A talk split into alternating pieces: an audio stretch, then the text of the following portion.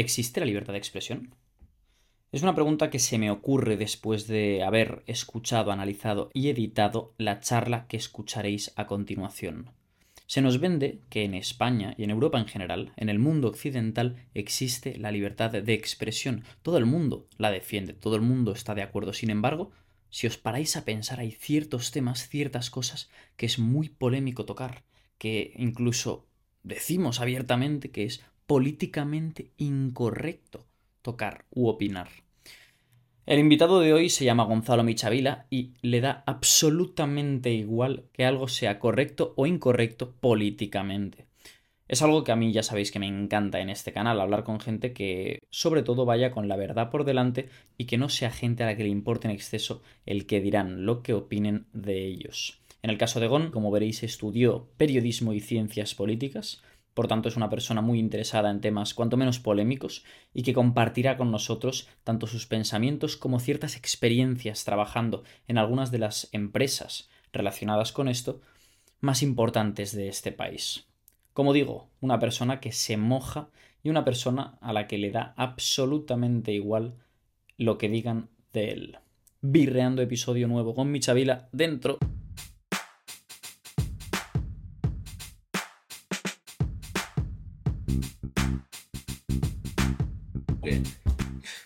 Aprendido? Es que no lo sé. Es que al final, ¿qué sabe un periodista? sabe comunicar, ya, pero para saber comunicar no hace falta que lo expliquen en la universidad. O sea, hay gente que tiene un talento innato, no te lo pueden enseñar eso en una clase. O sea, eh, Ibai Llanos eh, es un tío que, que ha estudiado periodismo, comunicación, no, pero es un tío que se siente delante de un micrófono y la gente le escucha porque es interesante lo que cuenta y cómo lo cuenta. Tú puedes tener eh, dos doctorados en comunicación, ocho másteres en comunicación y haber estado cuatro años yendo a cada clase si tú no llegas a la gente porque por tu forma de ser ya te pueden enseñar, te pueden decir misa en clase que, al final te va a llegar Ibai Llanos que no tiene ni puta idea de la teoría del periodismo y tal, no sé qué, y te va a comer. Y... Sí, sí, no. Literal y metafóricamente. No, no, lo había hecho sin Saludos a Ibai. Se va, a llevar la, la audiencia, cabrón, ¿sabes? Sí, sí, no está claro. Entonces eso es esto pasa con, muchas, con muchos oficios. Si te o sea, sobre todo en comunicación creo que se palpa de una manera muy clara, pero realmente... Y con el periodismo deportivo el que estudia, te, llega, un jugador de fútbol que sabe más de fútbol que tú, que has estado ahí, tal, no sé qué, y más o menos sabe comunicar, y ya está, y te va a quitar el puesto y va a comentar el partido y tú hmm. Al final es como que no tiene una base un estudiante de periodismo, en el sentido de que si no sabe comunicar, es que está medianamente muerto, porque yo creo que tendrían que replantearlo. Porque antes era como la carrera, como bueno, tú estudias historia, religión, filosofía, eh, tenías una base, y ahora no o al menos, y creo que no es problema de mi, universidad, creo que es en general, es como que lo, tendrían que tratar un poco más como si fuera un máster, en plan, yo estudio historia, políticas, medicina, lo que sea, lo que me interesa a mí, y después ya haré un máster en periodismo que me enseñará más o menos a comunicar, entonces yo sabré sobre algo, hmm. sobre lo que haya estudiado, y después ya sabré comunicarle a la gente, pero si yo sé comunicar pero no sé nada, final es lo que pasa en el periodismo hoy en día. muchas veces escuchas a un periodista hablar de algo y dices, pues no tienes ni, puta idea de lo que está explicando. Y dice unas tonterías que, dices, pero a ver. Sí, sí. Pues hay gente que no, que sabe y, porque tiene otras carreras y lo que sea. Pero en ese sentido, en periodismo, no sé, es un poco. A ver, es que saber de todo es imposible. O sea... No, pero claro, y un periodista al final es como que, ¿qué sabes? Como que hablan de todo. Yo creo que es saber, obviamente, comunicar lo que dices, pero también saber picotear de la manera correcta. Es decir, no dártelas de que sabes muchísimo, saber preguntar las preguntas correctas a la gente que de verdad sabe. ¿Entiendes? No, la aprendes en una clase. Obviamente no. No, no, y me parece, me parece muy interesante lo que dices. La, la teoría y voy a saber cómo meterme con la gente en plan de una manera educada y bien hecho. Al final lo llevas más dentro o practicándolo fuera, en plan, cuando lleves tres años trabajando en periodismo te das cuenta de cosas que dirás, coño, no es tanto como medicina o, derecho, que tienes que aprender unas leyes y aprender cómo funciona el cuerpo humano para poder, yo qué sé, un médico, pues tendrá que hacer algo, tendrás que saber, tienes que estudiar algo, pero periodismo en sí, ¿qué te estudias? Nada, aprenderás después, es más de calle, en plan de... Al final son experiencias y en una clase es que no vas a, no vas a tener experiencias de decir, bueno, mira, he aprendido esto, esto y esto. No. Entonces, yo creo que podrían plantearlo más como si fuera un máster, una especialización, en plan, bueno, voy a aprender a comunicar. Pero aprendes, o sea, yo creo que lo que he hecho lo podría hacer en un año. Y no exagero. Mucha gente tiene su opinión con las carreras. Yo, en cierto modo, con algunas cosas también. Sí que es verdad que en la carrera de Derecho exige al menos exige hacerla, porque desde luego no puedes ejercer sin haberte leído y haber entendido y que te hayan explicado bien, eh, haber entendido lo que son las leyes. Pero evidentemente hay carreras y carreras, y lo de que todas sean cuatro años me parece que es absurdo, porque está claro que hay algunas que tienen, tienen un significado que sean cuatro años y otras no. Eh, hablé con Laura Guis, fue uno de los primeros podcasts, que ella quiere ser periodista de moda. Y es una tía que tiene una vocación locura por el periodismo, siempre está haciendo cosas, es increíblemente activa. Y ella, claro, está enamorada de la carrera de periodismo. Pero sí que es cierto que cuando le pregunté, me dijo que la mayoría de la gente de su clase como que no estaba segura de qué estaba haciendo, ¿sabes? Y que no les acababa de molar el tema, igual por eso o lo que sea. En su caso, como no solo hacía la carrera, sino que desde el principio, desde los 16, estaba haciendo prácticas y movidas así, ya tenía muy claro por dónde iba, supongo que lo que cogió es lo mejor que le ofrecía la carrera y con eso pues ya tiraba. Pero claro, Entiendo que si no tienes claro por dónde tirar, igual te quedas corto, ¿no? Con, lo que te enseñan. Sí, porque es que en mi clase es que no me pasa a mí, si me pasa a mí y el resto dices, bueno, tienen muy claro lo que quieren hacer y saben mm. lo que han estudiado y tal, pero es que nos pasa a casi todos. Es verdad que no hay mucha gente en mi clase, pero coño, que le pase al 80% de la clase es un poco... ¿Cuál es el perfil de tu clase? Porque periodismo y ciencias políticas son dos mundos... es que la mayoría de mi clase solo estudia periodismo. Somos cuatro que solo hacemos el doble grado. Entonces, cuando vas a hacer políticas, te juntas con los de derecho, que hay asignaturas que son más de derecho, tipo de derecho constitucional, se las tenemos que hacer. Y ahí te juntas con gente de derecho y los de periodismo no están. Entonces, son dos perfiles distintos. En una clase puedo estar con la mayoría de clases con gente de periodismo. Y sí que es verdad que es que se nota mucho en los exámenes. O sea, yo en el examen de periodismo y es que no sabemos qué estudiar. Es que, ¿qué me estudio yo para el final de periodismo? De... El otro día hicimos un final, es que no sabíamos qué narices estudiar, no sabíamos qué nos, querían, qué nos podían preguntar. ¿Por qué? ¿Porque no hay apuntes? Sí, no, porque no, es como, ¿qué coño nos han enseñado esta asignatura? Nada. ¿Cómo se llama la asignatura? Periodismo especializado. ¿Qué coño hemos aprendido ahí? Que lo dividían entre si era periodismo, hicimos, no sé, cuatro semanas periodismo deportivo, cuatro semanas periodismo tecnológico y otras cuatro semanas periodismo político.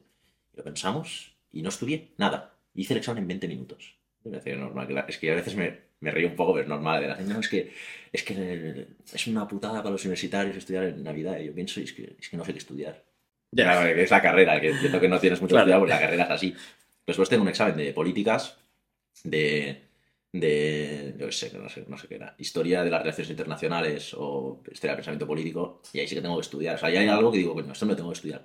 Y después quizá no me lo estudio, pero sé que hay algo que me sé que me pueden preguntar eso. Es que yo a veces me he plantado un examen de periodismo y es que no sé qué me van a preguntar. Que sí que es verdad que son preguntas bastante lógicas que después el examen lo sacas porque a menos que seas un poco corto, han escuchado un poco en clase y tal, pues lo tiras. Pero al final piensas, ¿yo qué coño me estudio? Y no me pasa a mí, porque lo preguntamos y es que estamos todos literal el mismo día, el día antes del examen, que nos estudiamos, no sabemos qué... porque si tuvieras que elegir entre periodismo y ciencias políticas, entonces te quedas con políticas seguro. ¿En qué consiste la carrera de ciencias políticas? Porque al final yo personalmente, bueno, ya conoces un poco mi opinión, el mundo político lo veo un poco oscuro en general. Mm, creo que no todo el mundo debería intentar meterse porque pues atrae a gente con sed de poder y ya está, ¿sabes? En muchos casos, no siempre. Pero en definitiva, ¿cómo es una carrera de ciencias políticas? Pues que tú cuando estudias ciencias políticas, cuando acabas la carrera no, eres político. Claro, claro, por eso te pregunto. Politólogo, en plan, como que no pues están en la tele. Sí, haciendo tonterías. Mm, vale. Es que te has metido con, dos mundos que tú odias en realidad, ¿eh? Es que he estudiado la carrera de periodismo y me meto con los periodistas y he estudiado la carrera de ciencias políticas y me meto con los politólogos. Pero que son todos del mismo perfil. Al final estudiamos en plan. No estudias cómo ser un político, porque eso no, se estudia. O sea, no. medicina, pues estudias cosas para ser médico. Aquí no estudias cosas para ser político. Entiendes, o sea, estudias cosas como para entender cómo funciona. Tipo, estudiamos toda la parte técnica, que es en cómo se hacen las leyes y tal, en plan, como los procesos que hay en, España, mm. en plan, de mayorías y tal, cómo funcionan las mayorías simples, las grandes, las absolutas, y, no sé qué.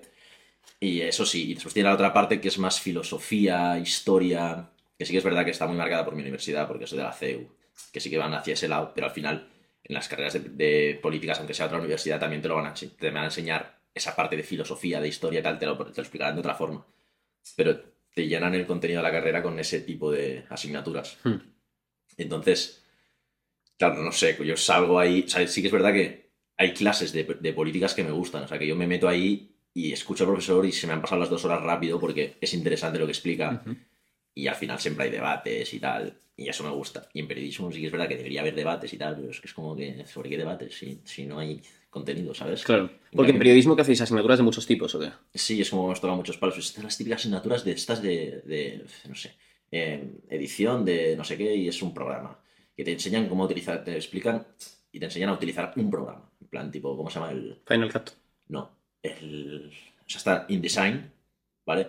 Una asignatura para, para explicarnos cómo funcionaba eso. Vale. Dentro de dos años cambiarán la aplicación, se descargarán otra Ya. y a mí de qué narices me sirve que me hayan explicado eso. He perdido tiempo, dinero y es que encima tiempo porque te hacen ir a la clase, ¿sabes? Hmm. Que es otro tema. Si tuvieras que elegir otra vez, ¿volverías a ir a la universidad como tal? Sí, porque hay cosas que me gustan. Em, sí es verdad que creo que ha perdido el valor bastante la universidad. Claro, te hablo de la universidad como concepto, ¿eh? O sea, no, Sí. no a la tuya, Claro. sino... O sea, sí, ¿Sabes? porque hay cosas que me interesan, pero lo haría básicamente por. O sea, yo creo que. Bueno, me lo he planteado alguna vez en maestría de filosofía y tal, pero no por el hecho de tener el título, si me da igual, si al final no me lo saco, pues no me lo saco. Pero por cosas que me aprendí, o sea, que me gustaría aprender. Ujú. Pero yo creo que al final, o sea, hoy, hoy en día todo el mundo puede tener, puede tener un grado universitario. Ya. Y es como que ahora te tienes que sacar el doctorado para diferenciarte un poco. Es como que ha perdido un poco máster. porque si todo el mundo puede tener el, el la univers- o sea, un grado universitario, Hmm. Sí, es verdad que antes... para que tenía no sentido- pasa nada que, que no- que haya un 40% de la población que no, que no acceda a la universidad. Yo seguramente me quedaría fuera porque sacaba malas notas. Pero es que no pasa nada. Pues te buscas tu trabajo y ya está. Y si quieres aprender por tu cuenta, aprendes por tu cuenta. Claro.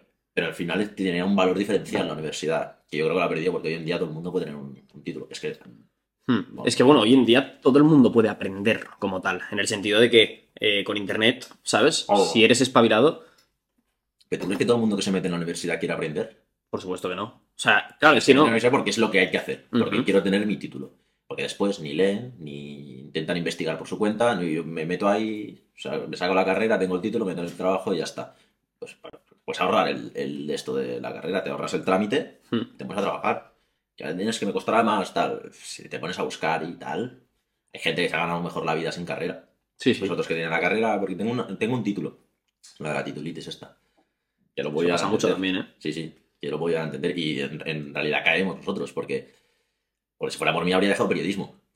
Ya. También es por, o sea, yo he tenido muchas tentaciones de dejar la carrera, pero realmente ya llegados a un punto, Claro. yo- si sigo también es por decir, mira, llevo X sí, exacto, tiempo invertido, sí, lo siento, pero voy a acabar, Sí, ¿sabes? Y incluso también por un tema de, de fuerza mental propia, ¿sabes? De decir, me he prometido que iba a acabar esto, lo termino ya, Claro, no me ya- queda casi nada, ya, ¿sabes? haces. Sea, yo, yo, tenía- yo lo he pensado alguna vez, ya a ver si yo al final tiro para adelante porque, porque no tengo voz a decir que no. Pero yo primero tuve un profe que me daba una asignatura de políticas que él daba clases en Derecho. Hmm. Y él me decía, tal, deja el periodismo, métete en Derecho. Es que yo- Derecho te y Yo gustaría, no me ¿eh? veía porque yo pensaba como, guau, tengo que tener que estudiar mucho y yo nunca he sido el típico de concentrarme. No, pero, pero tiene alguna asignatura de Derecho en mi uni Ajá. y la hacen amena, en plan, tienes que estudiar, porque tienes que estudiar más en periodismo, porque hay cosas que tienes que estudiar, te las tienes que saber. Pero bueno, no es tan grave. Hmm. Y me he arrepentido. Y siempre decía, no, no, ni de coña, tal, no sé qué. Y me dice, te arrepentirás. Que no, que no, que no. Y un día le envié un mensaje y dijo, guau, me tendría que haber cambiado. Claro, me da cuenta en tercero, en cuarto. Ya está, tarde. cuarto y ya está. eh. A ver, a mí me ha pasado con psicología, que psicología me parece una carrera súper atractiva, es de las carreras que me encantaría estudiar y no descarto estudiarla en un futuro. Bueno, de hecho, quiero estudiarla en un futuro, no en cuanto termine la uni porque quiero currar ya, pero ya me entiendes, ¿no? En un futuro, pues yo que sé, 40 años o incluso 30 y algo, tengo algún momento libre y tal, pues igual la hago part-time online, ¿sabes? O lo que Sí, sea. Yo lo he pensado también, psicología. Pero psicología me interesa No, muchísimo. O, o hacer un máster, yo lo he pensado, esto, hacer un máster que no tenga mucho que ver con políticas ni con periodismo, Hmm. pero con un tema que me guste y que más o menos se pueda relacionar, es que al final el periodismo se puede relacionar con todo. Exacto. Porque- Y lo he pensado, y hay un tema que tenemos de psicología política, pero no está muy desarrollado el campo. Que puede ser una buena noticia porque es como, pues Innovador. me- claro, exacto. Quizá me pongo a investigar yo aquí, que no, porque sí que está desarrollado, pero siempre que hablas de este tipo de psicología es como psicología social, que es más general, en plan, Ujú. que es el comportamiento de la gente, como más sociología.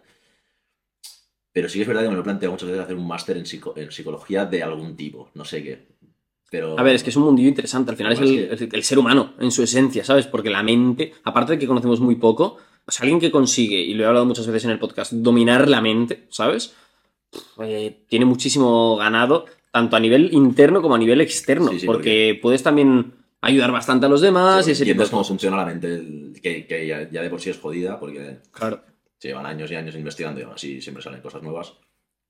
Sí, está guay. Y lo que dices de la carrera de Derecho, totalmente. O sea, la carrera de Derecho también es importante, como en todas, ¿eh? Y como en todas las asignaturas. El, el profesor, prof- o sea, Los profesores que tengas Sí, sí. mm, creo que son esenciales, porque puedes tener una asignatura que es muy atractiva y de repente te la da alguien y te la destroza, Sí, o viceversa. que ves Entonces- un coñazo. A mí me ha pasado esto. Justo, esto es, esto es importantísimo. Pero es verdad que la carrera de Derecho en general suele ser bastante atractiva si te gusta un poco el rollo que a ti te gusta, conociendo. ¿sabes? Pero es más de. Pero también es verdad que no te quedas... O sea, a mí me gusta mucho el debate.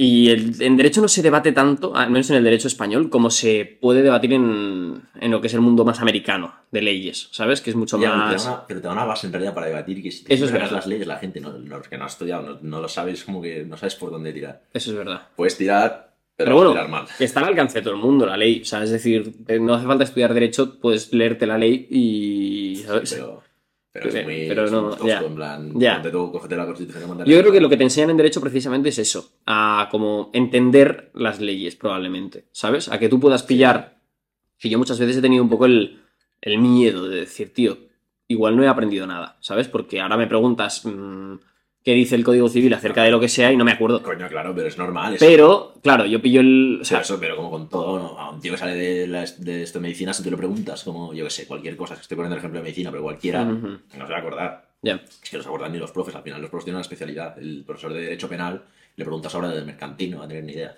ya. Casi. Algo sí, pero Sí, no... sí, pero que no será, no sabrá exactamente en plan. Puede ser. Al final es un estudiante, acabas de salir de la carrera, pero tienes una base Ujú. que no se te va a ir. Que si de repente te dedicas a otra cosa, pues se te olvidará. Pero si sigues en el mundo y tal, puedes indagar tú solo, ¿sabes? Puede ser. Lectura, bro. Antes te he visto leyendo, justo porque, bueno, la gente no lo sabe, pero Gon ha venido este fin de mi casa. Eh, de hecho, mañana vamos a ver el Osasuna Atlético de Madrid, partidazo, que va a estar bastante goloso. Aunque el Atlético puede ser aburrido, pero realmente verlo en vivo a mí me cunde porque no estoy acostumbrado y, y mola. Cuatro y cuarto, muchas ganas. Pero que te he visto leyendo antes, macho, y es algo que quiero comentar contigo, tío. Lees mucho. ¿Cuándo Vale. sueles leer? Me, me va a épocas, ¿eh? O sea, Vale. ¿Cuándo, ¿Cuándo nace tu interés por la lectura, tío? bueno, no sé, es que yo creo que no es interés por la lectura, porque nunca, es que nunca en mi vida ni he leído en plan mucho, ni he sido un tío estudioso, pero hay temas que como que me gustaban y tal. Y sí que es verdad que quizá en primero bachillerato, cuarto de la ESO, por ahí más o Ujú. menos, ya me gustaba esto de debatir, de tal, entonces pensaba, "Yo no tengo ni puta idea de nada. Entonces, ¿qué haces para saber? Leer. Lees, o buscas en internet, buscas en internet. Y había temas que me gustan, o sea, yo me puedo coger un libro, que si no me gusta, en la página 2 he tirado el libro. Es que me da igual, Ya. no tengo ningún compromiso con nadie. Pero hay temas que me, que me gustan, y quizá a veces se me hace un poco pesado, pero como me gusta lo que estoy leyendo y quiero saber de qué va, pues me lo acabo leyendo. Y me va a épocas, o sea, yo me puedo tirar medio año sin tocar un libro. Vale. Y de repente quizá me tiro tres semanas y me he leído cinco. Me va por, es que es eso. De repente me tiro cinco libros seguidos del mismo tema Ajá. Y digo, bueno, ahora quiero, no sé, quiero otra cosa, en plan, me da palo esto. Y cojo otro tema. Por ejemplo, me dio una época, me dio por la psicología. A mí también. Y me leí, no sé, el de pensar rápido, pensar despacio, el de ruido, el de, el de romper la barrera del no, que al fin y al cabo es un poco psicología, Sí. es negociar, pero es Negociación, Chris Voss, que fue un ex agente del psicología. Del FBI. FBI, sí, que se dedicaba a negociar con los rehenes y tal, bueno, con los secuestradores que tenían rehenes. Y es un libro en el que explica un poco las bases de la negociación, que Sí. en cierto modo Es entender un poco al ser humano y cómo puedes jugar con eso para que la negociación esté en tu favor. Interesantísimo, la Después verdad. me da, a veces me da por historia y de repente me tengo... Es que me da por autores. Por ejemplo, me estaba leyendo ahora, lo que estoy leyendo ahora es de Philip Roth, ¿vale? Vale. Y el siguiente que tengo en la lista, no, el siguiente que tengo en la lista no, el siguiente que tengo para cuando me acabe este es otro de Philip Roth. Philip Roth es un autor que me, me dijiste que es ciencia Sí. ficción. Sí, es eh, un americano que... A ver, yo sé- no sé mucho eh, de este tío, es el primer libro que me leo suyo. Pero sí que es verdad que estos dos libros me interesaban, los tenía apuntados. Y en fin de año me fui a Porto. Y hay una librería muy famosa en Oporto, que de hecho está basada en o sea, Harry Potter. No, Harry Potter no, qué coño. No sé.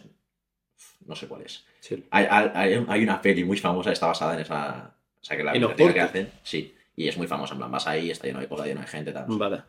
Y había un montón de libros clásicos y tal, no sé qué. Y vi a este tío y dije, coño, este tío lo tenía apuntado hace mucho porque tenía dos libros muy buenos. Y los vi ahí y dije, me los compro. Y no me los compré porque estaban en portugués, obviamente. Pero no tengo ni puta idea de portugués.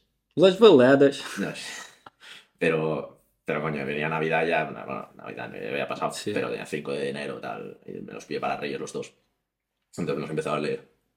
Y el que me estoy leyendo ahora se llama Conjura contra América y es, es una novela de ciencia ficción política, que es un supuesto en el que en la época de Hitler en Estados Unidos ganara un gobierno, unas elecciones que tuviera los postulados cercanos a Hitler, tuviera un acuerdo con Hitler, se llevara más o menos bien para evitar la guerra, que Estados Unidos se metiera en la Segunda Guerra Mundial, tal, no sé qué. Y está bien. Y de hecho el tío este creo que ha ganado unos cuantos premios, el Príncipe de Asturias, está muy ya, seguro que hace mucho. Hombre, mola, mola, porque es ciencia ficción dentro de lo que ha pasado, cambiando un poquito de sí, cosas. y en realidad, es que este tipo de libro es el tipo que te distrae, que te lo lees y te distraes. Después está el típico libro que te lo lees y tienes que estar metido porque te están enseñando cosas. Este es más para como desconectar, pero al final Ya. están bien. También yo entiendo que haya gente que pueda obsesionarse con un tipo de tema y, y tal, pero me pasa lo mismo que a ti, me gusta variar y es verdad que hay libros y libros, o sea, por ejemplo, yo, mira, hace poco me leí, bueno, me estaba leyendo el de Víctor Frankl, que te dije, que de hecho lo comenté en el podcast con Andrés Ureña, no ha salido aún, pero, pero lo mencionó. Y es un libro que he conocido de siempre porque a mi madre le encanta, pero nunca lo había pillado y me lo había leído, ¿sabes? Y es cortito, yo creo que me lo acabaré en brevas, Sí, sí, porque es muy cortito. Pero es que a la vez estoy haciendo algo que nunca había hecho, tío, que es leerme como tres o cuatro a la vez. Yo no puedo. Yo nunca lo había hecho, Sí, pero tío, es verdad que, yo qué sé, eh, de Jordan Peterson, el de las 12 reglas para vivir, que además me lo estoy leyendo en inglés, pues digo, es larguísimo y me apetece leer otros. Entonces, Yo me voy leyendo, mira, me estoy leyendo ese, me estoy leyendo otro que interesantísimo, tío, que se llama The Daily Stoic, eh, el diario estoico, que no sé si te lo llegué a, com- a comentar, Sí, básicamente. cada día del año. Eso es, cada día del año como una especie de lección que son dos caras, súper breve. Entonces, ¿qué hago? Empiezo por Sí, eso, sí. me lo leo, luego ya decido, o el de Jordan Peterson o el otro. Pensar rápido, pensar despacio, también me lo empecé, mm, pero es lo que te digo, Buah, ese está como muy bien. ese está muy fino. Se Ese está- porque, ese está muy porque fino. en la carrera, en plan, el máster está haciendo, se lo pedían de una asignatura de no sé Ah, qué. ya ves. Y me dijo, ah, tú lo tienes, ¿no? Y yo, sí. Y es que encima está muy bien, porque alguna vez le había puesto ejemplos en plan del libro, porque es el tipo que, que pone ejemplos el libro. Y los piensas y dices, coño, es verdad. Tal cual. No cuenta. Tal cual. Yo ese libro lo, lo tengo abandonadillo, pero porque como leo de noche, me Vamos, despierta. píllalo, eh, porque está Me bien, despierta, bro. Ese es el puto problema. Píllatelo porque, o sea, léetelo porque... Pero sí, llegué a la parte que me dijiste y de hecho lo voy a comentar porque seguro que quien no lo haya escuchado flipa. El libro básicamente es un libro psicológico, eh, acerca de la psicología humana, de la mente humana. Creo que el título pues básicamente ya lo indica, pensar rápido, pensar despacio, y habla de dos sistemas. Dos sistemas que tenemos, eh, un sistema rápido y un sistema lento. El sistema lento es un sistema que tenemos cuando somos más reflexivos y el rápido es el intuitivo, ¿no? Cuando uno piensa, pues, yo qué sé, te preguntan algo y respondes Sí, de manera rápida dando por hecho. y te sale directamente 2 más 2, cuatro. 4. Claro, ya está. Y ha, ha sido rápido. Eso Y es. Está el ejemplo de... Entonces pone un ejemplo para que veáis un poquito, que ahora Gon lo explicará, cómo la mente es capaz de eh, pues engañarnos. Y me encanta porque hace una reflexión después de eso, hablando acerca de cómo muchas veces creemos que tenemos la razón absoluta porque nos parece evidente, pero en realidad nos estamos equivocando. Creo que, creo que esta pregunta me la le hicieron a alumnos de Harvard y tal, y el 70% así la cagó. Porque pensaron rápido. Que es, si un lápiz y una goma valen un euro diez entre las dos, y el lápiz vale un euro más que la goma, ¿cuánto vale la goma? Vamos a dejar un tiempo para que la gente luego lo piense, porque seguro que hay alguno que está pensando, a ver, a ver, a ver, ¿qué me estás contando? Claro, Te sale decir, Vamos a repetir, vamos a repetir, lo voy a editar. Quiero repetirlo para que la gente tenga una segunda oportunidad. Porque yo me bloqueé un poco al principio, rollo. A ver, es que no puede ser tan tal.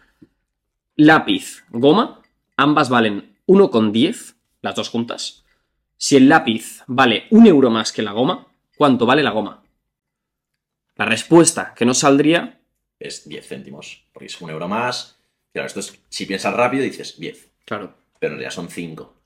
Porque si es un euro más, pues el lápiz vale un euro 5, la goma vale 5 céntimos. 5 céntimos, un euro más de un euro cinco- de 5 céntimos es un euro con 5 céntimos. Eso es. Pero de primeras dices 10. Porque eso es pensar rápido, porque es intuitivo. En cambio, eso es lo que explica el libro, en plan, es el ejemplo que pone. En plan, ahí hemos a- Normalmente cuando vamos a pensar rápido, y son cosas que tal, la- la- las solemos cagar.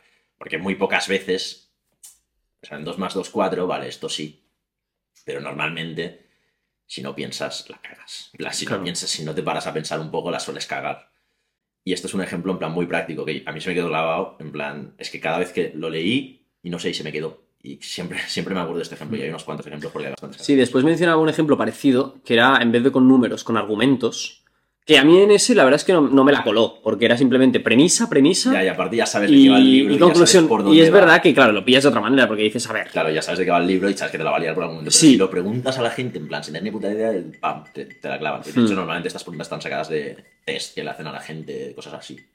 es interesante, sí, pensar rápido y pensar despacio. Me moló. Que yo me leí después. Porque, es que esto Tú te lees uno de un pavo que está muy bien y saca otro. Y te lo compras. Porque bueno, me gustó Claro. mucho tal, no sé qué, y falla. Me compré el de ruido, que es de, es de Kahneman también. Es del mismo. Bueno, es con otros dos. Es psicología también. Al final, nosotros, o sea, o sea, tú tienes muy claro lo que es el sesgo, ¿sí? Que sí, es algo que todo el mundo sabe. El ruido es algo que las, ni las empresas ni las administraciones tienen en cuenta. Que es como. em, poniendo un ejemplo, ¿vale? Hay cuatro, cuatro dianas.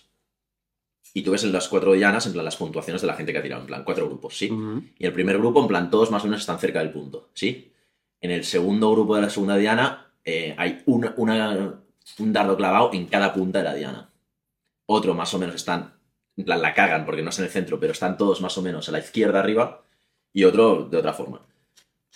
Los de abajo a la izquierda hay un sesgo, porque les ha pasado algo que les hace ver que la el centro está ahí.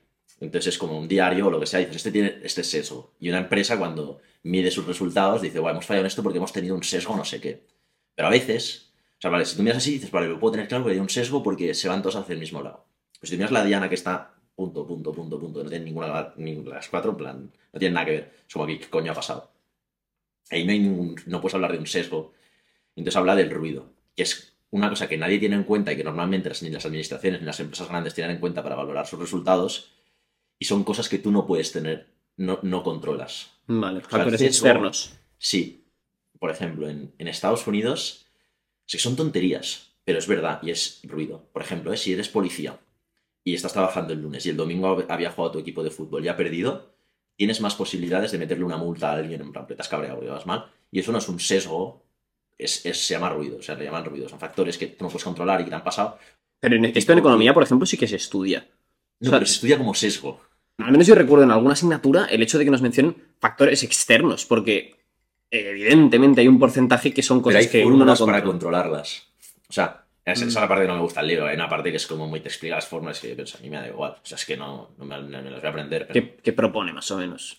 No, por ejemplo, en Estados Unidos hicieron los jueces, por ejemplo, está demostrado que la gente que venía de México, por ejemplo, y quería pedir la visa para vivir en Estados Unidos, Hmm. no me expliques por qué, si hacía bueno, tenían más posibilidad de que se lo diesen los jueces. Si hacía malo, yo por cualquier cosa, menos. O sea, mm, daban menos visas. Se dieron cuenta los jueces y hubo un año, no, no sé cuándo, en los 90, algo así, que propusieron hacer un sistema en el que el juez tuviera menos interpretación. En plan, que no, no hubiera tanta interpretación porque había una diferencia de, tipo, el mismo caso, tú eres un juez, yo soy otro. El mismo caso, yo le meto 5 años de cárcel y tú le metes una multa de 10 euros.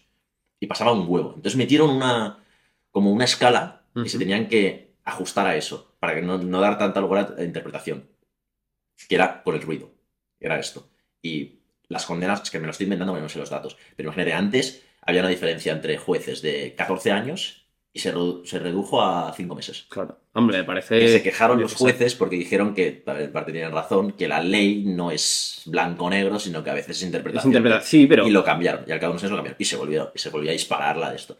El libro está bien, pero a mí se me hizo pesado, porque es bastante largo, y hay una parte del libro que son esos más técnicos, fórmulas, que yo pensé, es que a mí esto... Y claro, me lo compré porque me gustó el otro, que el otro lo devoré, en plan, me gustó de todo el rato, en plan, cada capítulo. Y Sí, en sí, este sí, sí. que es verdad que... ¿Qué más, bien. ¿Qué más libros te han marcado? Sobre todo, cuando empezaste, ¿recuerdas alguno así que dijeras "Pff, Sí, el, el de... El de Tiranía de la Igualdad, ese no lo solté. O sea, a Tiranía de la Igualdad? No lo, no, lo, no lo solté hasta acabarlo. Igual que el de 1964, que ese es más larguillo. Orwell. Me enganchó tal y me lo leí, es el típico clásico. Cuenta un poquito el de Tiranía de la Igualdad. Eh, ¿En qué se va? que ahora quizá no estoy tan de acuerdo con ese libro porque me lo leí hace dos o tres años. Pero ese fue el primer libro que me lo estaba leyendo y dije, wow, voy a por un puto lápiz porque hay cosas que no me voy a acordar y están bien. Y fui a por un puto lápiz y me puse a- Y hasta que no me lo acabé... Es cortillo, no tiene muchas, no sé cuántas tendrá, 150 páginas o algo así, no mucho más. Va de... Es de Axel Kaiser, que es un alemán chileno, Chileno, sí. que habla de economía y tal, no sé qué. Muy interesante. Y el libro va de por qué la igualdad tiene que ser un fin. O sea, si la igualdad es tan buena, esto es, es su teoría, ¿eh? ¿Por qué la gente migra a Estados Unidos, que es uno de los países más desiguales, y no se va a Afganistán, que es de los países más iguales? Porque al final no buscas igualdad, buscas vivir bien. Hmm. Igualdad de oportunidades. Claro, pero la peña te lo define, define igualdad como, como igualdad en todo. Y realmente... en- Coñazo. la verdad. Y te pone un montón de ejemplos y lo explica del libro y tal, y dices, coño, tienes razón. Y es, un- es una visión que yo creo que nunca nos han explicado en plan muy a fondo. Es que es demasiado liberal el tío, ¿eh? Sí, sí, no, Me leí otro libro suyo que también estaba bien, que iba de la censura que hay hoy en día y tal, no Ujú. recuerdo cómo se llamaba. Neole, no, neodictadura o algo así, no me acuerdo cómo se a ver, llama. te lo miro. Y no va de eso, pero va de la censura que hay hoy en día, que no se pueden decir ciertas cosas, que no está mal, es interesante, pero hay muchos libros de ese estilo. Ah, la, La neoinquisición. Me acabo de acordar, sí, la neoinquisición. Ok. Leí el libro y dije, coño, pues está bien. De hecho, se lo dejé a alguien, a una amiga de la universidad. Ujú. Y de hecho no me la he devuelto todavía. Eso pasa mucho, tío. Cuando dejas un Ah, libro, sí, olvídate, Sí, olvídate. libros. A mí me da mucha rabia. Pero es, es una cosa rara porque, no sé, es como que dices... O sea, un- primero que te olvidas, porque ya te lo has leído y dices, es que realmente... después te da palo pedírselo. Y luego da palo, porque... dices, No, no, pero yo alguno lo tengo que pedir, porque le, le dejé uno en primero a un profesor de, de- de periodismo, le dejé uno de... el- eh, te, lo- te he hablado de este, el de La extraña muerte de Europa. Porque lo leí y dije, coño, está bien. Y no, hablando en clase del libro con un profe tal, no sé qué, me dijo, ah, pues déjamelo tal, y se lo dejé. Estoy cuarto y, yo creo que el pavo no se lo ha leído porque, porque se lo dejé, porque estábamos discutiendo en clase sobre inmigración y tal y no sé qué, y el tío era alemán, vivía en Barcelona, tenía, pensaba totalmente contrario. Y yo le estaba hablando un poco porque me acababa de leer el libro y lo tenía muy fresco. Entonces dijo, wow, déjame un libro, tal, no sé qué. Y dijo, vale, vale, déjamelo. Y ahora no se lo ha leído. No sé, nada malo de él y no me lo ha devuelto, cabrón. De hecho, siempre lo que Tocará. lo veo digo, "Guau, te lo voy a pedir. Antes de que me acabe la uni se lo pido. Sí, yo en algún punto también pienso en plan rollo. eh, Algún libro se me ocurre, ¿sabes? Que, que he dejado a alguien, pero ya es pereza. De hecho, vamos a entrar un poco en política, sin desviarnos tampoco en muchísimos temas.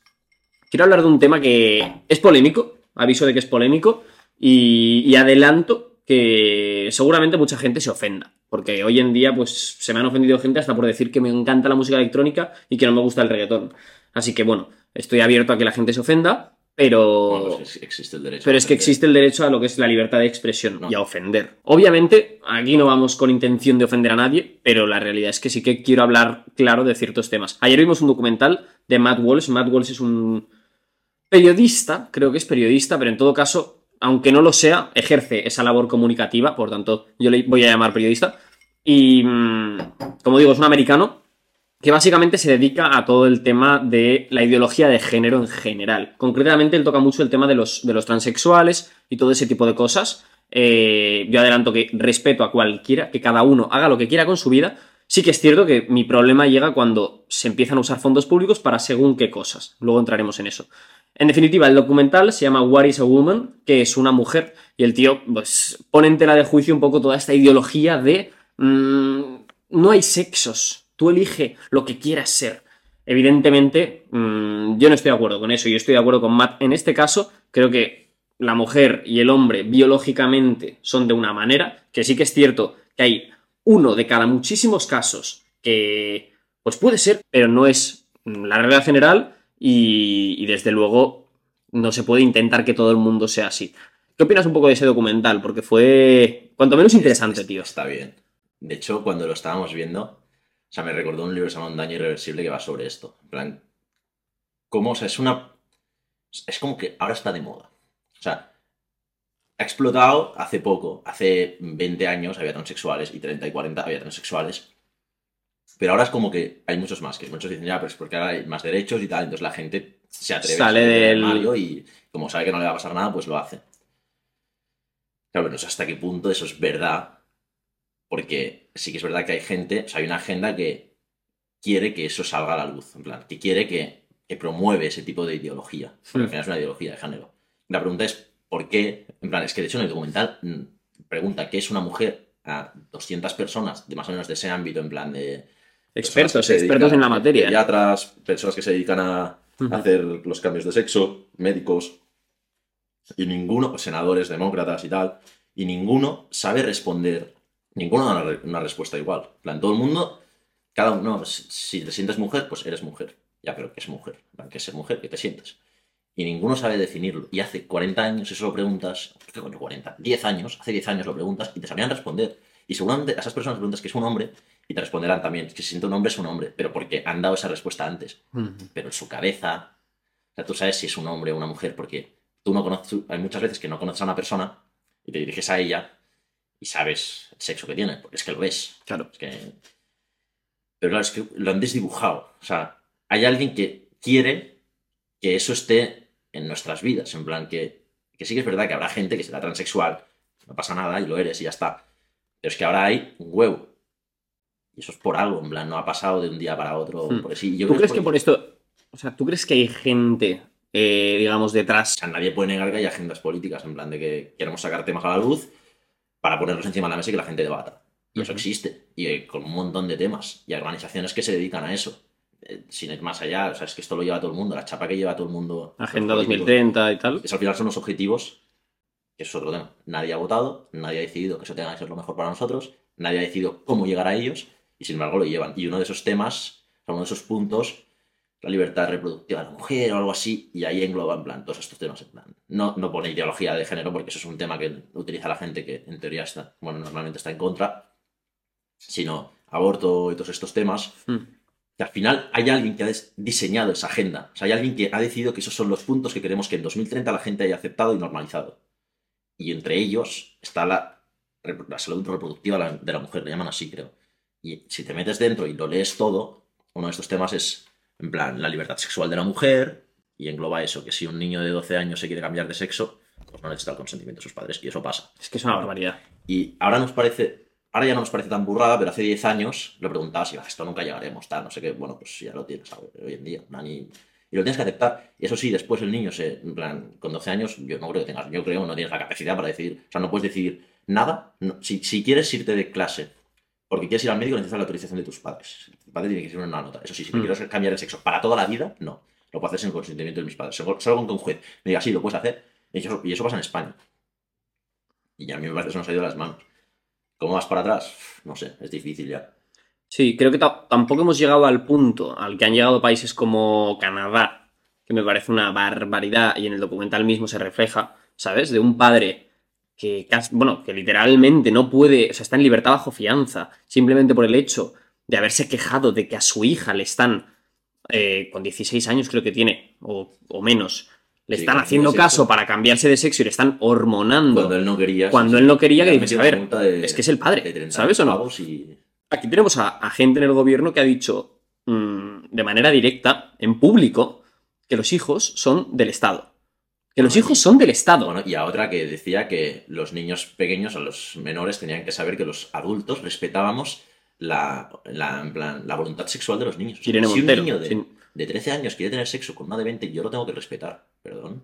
Sí, O sea, sí. yo tengo un hijo de 13 Y esta años. persona es ministra y del tengo una- gobierno. Una hija de 13 años que llega a casa con un tío de 20 porque quieren los dos. Y yo lo siento, pero ese tío no entra en casa y a mi hija quizá la encierro en la habitación durante una semana. Y esa tía en una sociedad normal, que no estuviera enferma, le pasa algo. O dimite o va por la calle y alguien le hace algo. El problema es que en España no dimite nadie. No, es que seguramente eh, estés hablando de esto y la gente no sepa que ha dicho eso. Ya. Porque no interesa. Recuérdalo, Irene Montero dijo exactamente qué frase. No sé si es tal cual, pero era como... Pásame, luego captura y la pondré por aquí. los menores tenían que, que saber que los adultos respetábamos su, su voluntad sexual. No, que si un niño de 12 años quiere follar con uno de 40, tienes que respetar, porque si no eres un transfobo, o sé, se inventará cualquier palabra para estigmatizarte y fuera. Y la cosa está en que, claro, tú escuchas esto y dices, "Buah, me parece una burrada. Claro, porque lo ha dicho una persona. Pero cuando lleves 10 años y lo diga todo el mundo, en Canadá presentaron un estudio unos psicólogos diciendo que la pedofilia era una orientación sexual más. O sea, a mí me gustan los chicos, me gustan las chicas, a mí me gustan los de 10 años. Y te fastidias. Y lo han presentado así. Mm. Que ahora lo piensas y digo, es una burrada, porque, porque, porque claro, porque lo has, escuchado una vez.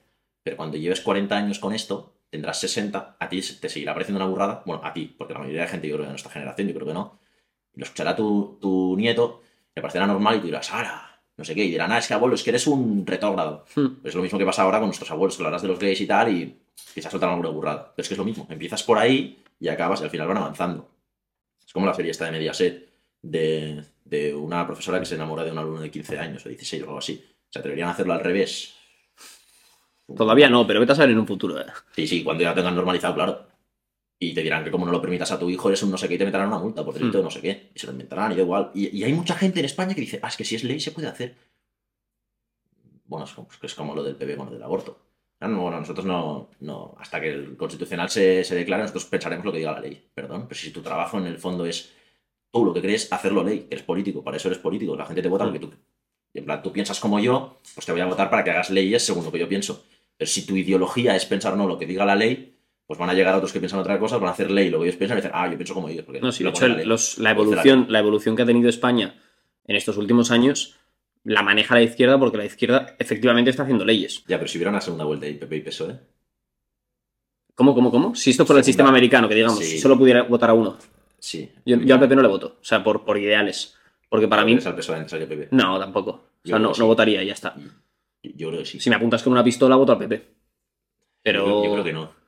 Pero, y te lo digo yo que no, que no tengo nada. Seguramente me acerque, me acerque más a cosas del PP que del PSOE. Pero, pero al final, O sea, ¿tú crees que, qué? que votarías al PP? no. ¿Que votarías al PSOE antes que al PP? Buah, Te, yo no. Te lo voy yo a no, argumentar. Yo no, yo al PSOE no le puedo votar, cabrón. te, te lo voy a argumentar. A ninguno de los dos, pero es que desde luego al PSOE no, tío. Ya, te lo voy a argumentar. a Sánchez. Ya. Vas a decir que Sánchez, como político, a nivel manejo de poder, es el O sea, mejor. sí, eso sí es bueno, pero, pero eso me da igual. Pero, No, claro, eso me da igual. Em, o sea, hay una diferencia entre los dos. El PSOE cambia la sociedad y el PP va con la sociedad. Si la gente piensa A, el PP pensará A. En cambio, el PSOE piensa B y va a hacer que la población piense B. Por eso, cuando gobierna el PSOE, aún así la gente sigue pensando que son unos no sé qué y la gente sale a la calle a manifestarse contra ellos. Entonces, si tú votas al, al PP, al final no vas a cambiar nada porque va a pensar en general, bueno, se lo han hecho toda su puta vida y, y con Feijóo lo van a hacer más. O sea, mira, te voy a poner un ejemplo. Tengo un profesor, ¿vale? sí, sí, estoy de acuerdo eh, con lo que estás diciendo. Tengo un profesor, y entonces, si, vale, entonces si, si, entendiendo eso, si, si están los dos y tú votas al PP, al final, como no van a cambiar nada, porque la mayoría de la gente hace eso y bueno, no se van a mover, van a pensar así porque, para no molestar a la mayoría y que no me echen del poder. Entonces normalizas lo que hace la izquierda. Ya. cambio, si votas a la izquierda directamente, ahora sigue habiendo la mitad de España que está en contra. Ujú. Entonces siguen pensando lo que pensaban antes. Pero como si votas al PP van a hacer lo mismo, porque es que nunca lo han cambiado. En ese sentido, quizá en materia de, de economía y tal, bajan los impuestos de lo que Eso es otro tema, ¿eh? porque el partido que más ha subido los impuestos en España El es PP. Por eso te digo, es que el PP, Ya, Por, por eso, por eso si se supone, si se supone que es un partido... dos, votaría, votaría PSOE. Pero mira, te voy a explicar una cosa, me explicó un profesor, un día un profesor, no voy a su nombre, pero era joven. Pero espera, espera. Antes, antes, de, antes de que me digas lo del profesor. Lo que no entiendo es por qué al PSOE. Porque sí, Porque es- es- te compro el discurso, te compro el discurso. El Porque PSOE sí. cambia las cosas y, y es lo que te he dicho antes. Porque si votas al PP, Pero espera, espera. Déjame acabar el punto. Eh, el PP no cambia nada, estoy totalmente de acuerdo. Y el PSOE, en cambio, legisla, en mi opinión, de manera negativa. Y se demuestra con que cada legislatura en la que gobiernan Pero que la acabamos peor.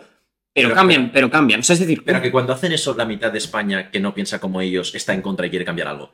evidentemente. Vale, si lo hace el PSOE, eh, si lo hace el PP, esa media España ya no está enfadada porque lo hacen los suyos. Pero como la gente en esos cuatro años no se entera de lo que hacen, siguen haciendo lo mismo y no se enfadan, no protestan. Vale. Entonces, el Que sí, colectivo, que sí. el colectivo de la gente, o sea, el, el pensamiento general es como, wow, gobiernan los míos. Lo Vale. están haciendo bien. Y en realidad no estás cambiando nada. Y llegarán los otros y todavía lo harán más bestia. En cambio, si tú lo, lo sigues haciendo el PSOE, sigues teniendo a esa media España enfadada. ¿Sabes? Queriendo hacer un cambio. O sea, tú votarías al PSOE simplemente para que la gente al menos esté un poco enfurecida con, con el hecho de decir tú, vamos a arreglar las cosas. Sí, es un poco, se llama esto, un poco aceleracionismo. Te entiendo, Como que eh, todo vaya peor te entiendo. para que al final la gente se dé cuenta. Pero lo bueno es que cuando gobierna el PP no te preocupes porque los de izquierdas hacen lo mismo, que también están cabreados por lo suyo. No, pero es que el problema es que ya eh, da- dan por saco. Pero es que eso es lo que tendríamos que hacer nosotros. Porque no tenemos satélites en plan mediáticos ni datos. Porque las universidades A ver, básicamente de las domina la izquierda. de ejemplo este- Dilo del profesor, venga, va. No voy a decir el nombre ni nada, pero es un profe de no sé cuántos años tendrá, veas, mayor. Bueno, Profesor de la universidad. Sí. Y nos explicó que cuando era joven fue a un meeting del PP, que no era el PP, no sé si era la Alianza Popular, da igual. Vale. Y él les comentó, les preguntó, oye, ¿qué postura tenéis sobre el aborto o algo así? ¿O tú estás en contra del aborto o algo así? Y el... No sé quién era, alguien que está, el que está dando el meeting del PP o algo así, se acercó y le dijo, crea tu comunidad, está en plan, promueve estar en contra del aborto y cuando la mayoría piense eso, nosotros defenderemos eso. Entonces tú no tienes ideales, tú no piensas nada. Claro. Se supone que un político tiene que defender lo que piensa, o lo que piensan sus votantes. Si tú no piensas nada y vas a pensar o defender lo que piensa la mayoría, pírate. O sea, pírate, porque ya hay otro que piensa como tú, ¿sabes? Hmm. Y ya ha conseguido que esa gente piense como tú, que, que la mayoría piense como ellos. Entonces, en ese sentido, ¿Esto yo creo que no ha te lo dijo el profesor o se lo dijeron los del. PP a tu profesor? nos contó el profesor que le había pasado esto en plan. Fue a un meeting, dijo esto, y no sé si él estaba afiliado, y dijo, a tomar por culo, en plan, ¿qué coño es esto? Normal. Claro, Un partido sin alma. un partido sin alma que realmente lo único que hace es buscar poder. Es así. Sí, sí. Es así, es buscar poder, porque realmente cuando ya no dependes de los ideales que tengas, sino que dependes de lo que la gente quiere que tú digas, vendes tu alma ya no al diablo, la vendes a, a los A votos. Para que la gente piense. en plan, si es mañana piensan que, que lo del transgénero, pues yo estaré a favor. Porque Que sí, que sí, que sí. piensa así y me van a votar, porque si no soy un no sé qué. Y en cambio los otros no. Los otros van RR con, su, con, con lo que ellos piensan, que a mí me parece bien. Que no pienso como ellos, vale, perfecto, pero es que está bien. O sea, a mí me, me gustaría que hubiera un peso de derechas, pero no lo hay. Un partido que diga, coño, yo pienso en esto y voy a defenderlo. Y lo hicieron con todo. O sea, al principio, el matrimonio sexual, el PP estaba en contra, está a favor. Porque han conseguido que la mayoría piense, entonces el PP no se va a poner en contra. Y es con todo. O sea, es que no es solo el PP, es que yo creo que es la sociedad.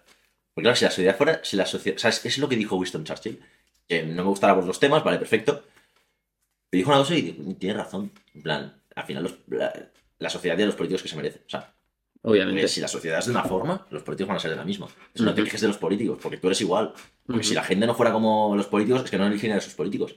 Entonces, hay una cosa que la gente, mucha gente no entiende, que es, no, es que a mí no me importa la política, es que a mí me da igual, yo tengo mi trabajo, tal, no sé qué, vea, pero es que la política siempre va a estar interesada en ti. O sea, la política siempre se va a interesar en la gente. No como pensamos de para hacernos la vida mejor, no, porque necesitan tus votos. En cambio nosotros, ah, es que me da la política, me da igual, yo tengo mi trabajo, vivo bien, tal, no sé qué, a mí mientras no me molesten. Esto es una- me pone muy nervioso. esto. Eso pasa. A mí pero- mientras no me molesten, a mí me da igual. Yo hago mi vida. Yo vivo, vivo bien, tal, no sé qué, tengo mi sueldo. Ya, pero el día de mañana tendrás un hijo, eh, tendrá 13 años, te dirá, papá, me quiero cambiar de sexo. Y tú, como hables, a la puta cárcel. Ay, es que esto está fatal ya, pero es que el día que tenías que pararlo no lo paraste. Bueno, pues esto es como todo. Al final, si no haces nada, pues te come la mierda. Y no te quejes después. Si, no, si les das el dedo, te llegarán hasta aquí. Y cuando te llevas las manos, si te llevas las manos a la cabeza cuando están aquí, no puedes hacer nada. Es como un niño pequeño. Y es- es que ¿Cómo crees es que se tendría que tratar ese tema? ¿Qué tema? El tema del cambio de sexo y todo ese tipo de cosas. Es un tema muy complicado que lo, lo han banalizado demasiado. Sí. En plan, parece que cada vez necesitan menos, cada vez hay menos requisitos para hacer el cambio. Es como, es otro tema. Si la mujer es, es, no, si tú te sientes mujer, eres mujer, porque te cambias de sexo. Si yo pienso que soy mujer y soy mujer, porque, me, porque te voy a tener que ser transgénero. Hmm. Si yo es lo que pienso, porque necesito dos tetas y un coño. No, no, es que es tal cual. Pero es que es incongruencia. Pero por eso a veces dentro del feminismo se llevan mal en las TERF. las- Es que hay sé problema. qué. Bueno, a ver, el, el problema más grave, que, que por suerte nosotros digamos que somos meros espectadores, porque literalmente no nos permiten hablar de este tema. Y de hecho, bastante estamos haciendo con sacarlo hoy a la luz en este podcast. Pero yo, si fuera tía y fuera deportista, estaría cojonada. Porque realmente ahora mismo coge cualquiera, cojo yo, que la, o sea, la realidad es que el 99% de los hombres, bueno, 99% no, pero la mayoría de los hombres, biológicamente, en la mayoría de casos, tienen mejores facultades en algunos deportes que las mujeres. Estos son, son hechos. En natación, en fútbol o en UFC, en artes marciales, coge un hombre, se cambia de sexo y lo más probable es que gane las competiciones, ¿sabes? Entonces, las primeras perjudicadas en realidad son las feministas. Bueno, no las feministas, las mujeres. Pero al final el feminismo también lo llevan ellas. Se tienen que dar cuenta con el ejemplo, en plan, si tienen que llegar hasta ese punto, pero darse Mm. cuenta, pues bienvenido sea. Es como lo de las cárceles. Si yo me siento mujer, entonces tengo que ir a la cárcel de mujer, y yo soy un violador, Tal me voy a meter en la celda de una mujer. Tal cual. Ah, no, es que si me dices lo contrario, me- no me respetas y eres una transfoba. Ya, pero Ya. la peña al final no se da cuenta, porque estos ejemplos le pasan a muy poca gente. Es Ya. como, bueno, esto es una excepción y tal, no sé qué. Ya, pero si, si, existe, si existe esa excepción, es porque tú le has dado la oportunidad de que exista. O sea, es porque hay algo que no está bien. ¿sabes? Entonces, no sé, al menos replantéatelo un poco. Pero parece que no, pero, pero bueno. A ver, da pereza pensar hoy en día. Yo creo que tiene un poco que ver con el tema de. Hablábamos de la lectura.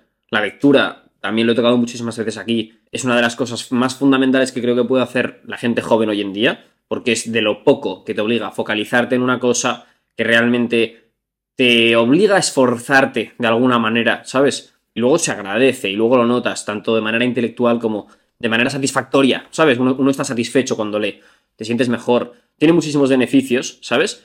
Y, y ese tipo de cosas creo que al haberse perdido hacen que la gente sea más vaga a la hora de replantearse las cosas. Es más fácil Y es más fácil decir, hablábamos de pensar rápido, pensar despacio. La gente creo que ya directamente ha abandonado el pensamiento lento. Coge y dice, oye, tío, yo tengo mis putos pensamientos, respeta mis sentimientos. Sí, sí. Y dices, que te respete tus sentimientos, vamos a respetar la verdad. Vamos a, vamos a averiguar qué es la verdad Porque yo, esto, yo puedo estar equivocado, tú puedes estar equivocado, desde luego somos jóvenes y lo más probable es que en alguna de las cosas de las que hablamos estemos equivocados, pero yo acepto que, me pueda estar, que pueda estar equivocado y agradecería que venga un experto y realmente me explique en algún tema el por qué he estado equivocado, pero desde luego de una manera fundamentada. No porque mis sentimientos Sí, dictan sí. que tal. Y que eso es lo de, lo de tenemos que respetar todas las ideas. La mierda. Tienes que respetar a todas las personas. Vale. La idea no, a la persona sí. Eso es. ¿Sabes? Entonces, como Eso persona es. la respetas, pero después le vas a decir, tu, tu idea está mal. Ujú. Estás equivocado. Yo creo esto y te lo voy a decir. Y si te ofendes, es tu problema. Yo te estoy intentando ayudar. Te lo- no te lo digo para meterme contigo porque me da igual. No te, no te conozco. Es que la gente se lo toma personal. La gente se enfada. Tú, Pero que no te conozco. Que es que me da igual, no sé tu vida. Y quizás haces una broma y ay, es que no sé qué. Pero si no te conozco, si no sé que tu situación es así, entonces lo estoy haciendo sim- simplemente para reírme. Que no te gusta, perfecto, pero no te ofendas. O sea, Ujú. y luego que es sano conversar, joder, que al final mm, enriquece hablar con gente diferente, conversar sobre si ideas estar diferentes. pensando, no, no digo esto porque quizás ofenden, es que al final no hablas de nada, porque tú nunca vas a saber lo que le ofende a una persona a otra. Tal cual. Si tienes que hacer las leyes en base a, las, a si la gente se ofende o no, si cada, cada persona es un mundo. Yo quizá me ofendo con, Con el esto fútbol. y otros se ofenden con esto. Y entonces, ¿dónde coño pones la ley? No, pues no la haces, que todo el mundo pueda hablar de lo que quiera y si te ofendes, es tu problema. Tal cual. Sí, yo en esto también Si te soy pica, te rascas. totalmente pro libertad de, ex- de expresión, pero en el buen. Es que, es que luego esta gente es la primera que te habla de libertad de expresión. ¿Sabes? Y dices sí, sí. libertad de expresión con lo que te interesa. Si ya no hay ni de pensamiento. Claro, no, o sea, Porque la de pensamiento es, bueno, no la puedes legislar porque estás, está dentro de ti y tal. no no, sé qué. sírvete. Ya, pero después te piensas y dices, Buah, quizá mejor no hablo de esto, que la gente no piensa mucho como yo y quizá me, me, me ponen en problemas, tal, no me van a Ujú. contratar en, no me van a contratar dentro de 10 años cuando busque un trabajo, tal, no sé qué, porque van a buscar lo que yo dije en internet. Quizá no es ninguna burrada, pero simplemente la gente no piensa eso. Es como lo que le pasó a, a- a David Suárez. ¿Que es una burrada? Sí, pero es un chiste. Lo de- David Suárez, recuérdalo un poco por si, por si la gente no se acuerda. es un humorista que hace Hizo, humor negro hizo, hizo un tweet hizo un chiste en plan bastante bestia sobre las personas con síndrome de Down. ¿Que no te gusta el tweet? Perfecto, si es que no tiene que gustarle a todo el mundo. Pero al pavo le echaron de sus trabajos y tal, por que al final le fueron a juicio y le dieron la razón en el sentido de que eso estaba amparado por la libertad de expresión. Hmm. Pero coño, hemos llegado a un punto en el que todo el mundo se ofende por todo. Ya. Y que te ofendas, es que no pasa nada, es que te puedes ofender. Pero no lo lleves eso al, al terreno jurídico Claro, de es claro. que eso está mal. Es que si haces eso te tengo que echar el trabajo no sé qué.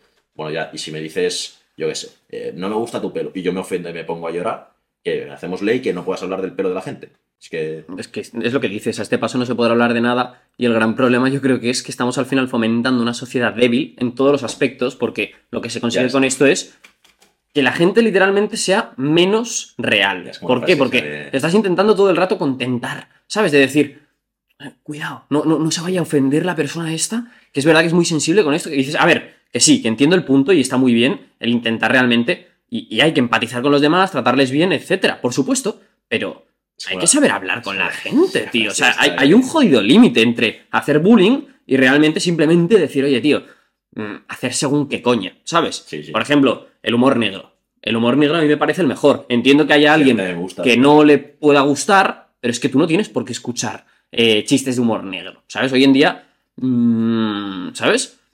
Por suerte puedes elegir. Tienes chistes de todos los tipos. Si quieres, no, no veas chistes. Si es que a mí me da igual. Pero déjame decir lo que quiera, ¿sabes?